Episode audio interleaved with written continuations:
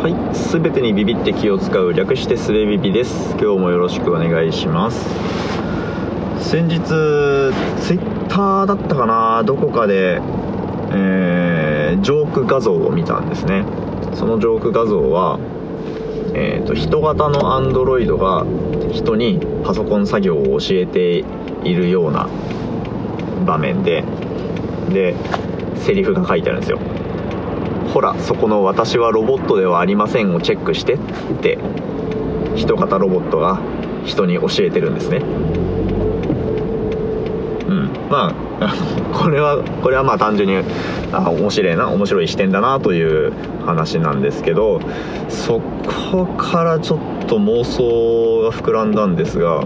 あの私はロボットではありませんっていうチェックボックスってチェックしないと投稿できないですよね。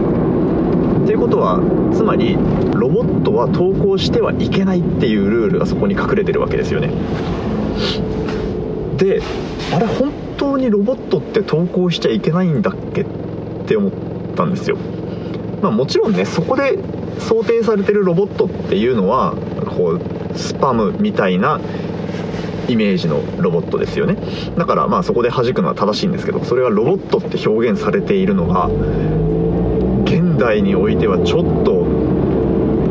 なんかこう本当にそうなのかって疑えるレベルになったなっていうのが感慨深かったんですよね、えーまあ、僕が何を想定しているかっていうと冒頭のジョーク画像に出てきた人型のロボットのような、えー、人間味のある人格を感じる存在でもロボットであるっていうものはどう扱えばよいのだ。だからあのもしあのそこのロボットではないにチェック入れてって教えているロボットが、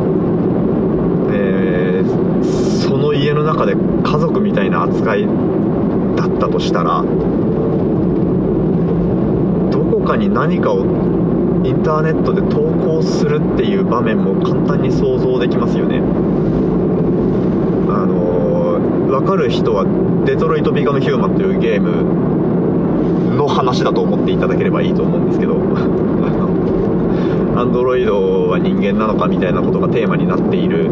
ゲームソフトですね。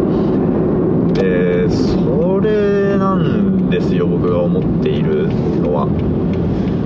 あのもしロボットに人権があるという社会が訪れた場合あのロボットではありませんというチェックボックスは淘汰されなければならないですよね。何だろう私は人格を持っていますなのか。なんという文言が適切なのか。全然今想像できないんですけど私には人権がありますとかですかね。これはなかなか面白い話ですよ、うん、であのそう人権の話に行くんですけどあの権利って線引きが難しいですよね。えー、ロボットがどんどん自律的に動くようになり、えー、ロボットに愛着を持つ人が増えロボットの社会的地位が向上する、えー、ロボットをむやみに壊してはならないなぜならかわいそうだからみたいな価値観が、えー、社会に浸透したとしてその時ロボットに人権を認めるのかっていう話は当然それまでに出てくると思うんですよね。でそこにはつまりロボットとロボットではないものっていうのの境目を考えるっていうことも当然くっついてくるし、えー、そうすると何を基準に人権を認めるのか要は何を基準に人権を持って良いロボットっていう範囲を定めるのか何に人権を与えるのか人権とは何なのかみたいなところまでえ、えないと決定できない話になってくるんですけどじゃあ、えー、ロボットではなくても過去どのように我々は人権や権利というものを、えー、制定したり与えたりしてきたのかって思うとこれはすいませんね誰が誰が言ってたのかちょっと思い出せないんですが権利というものは勝ち取ったものに与えられてきたのだっていう話があるんですよ。だから何か客観的な指標によって、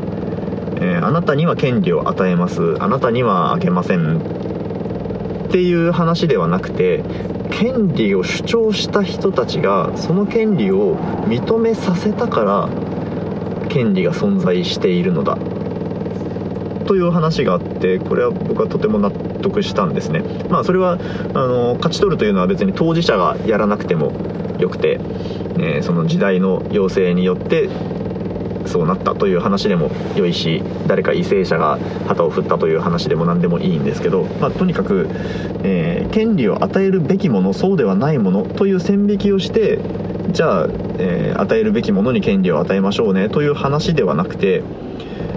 ここに権利を認めるべきだ。私たちには権利があるという主張をした時に初めてその線引きが生まれるわけですよね、うん、だから多分ロボットの人権というのを考える時もロボットが権利を主張し始めないとロボットに何の権利も与えられないんじゃないかなと思ったしえー、自らの権利を主張できるロボットっていうものが現れた時に、えー、ちょっとゲームが変わるというかそこが一つのティッピングポイントになるのではないかなということを考えました。というお話ですね。はい今日はこの辺で聞いてくださってありがとうございました。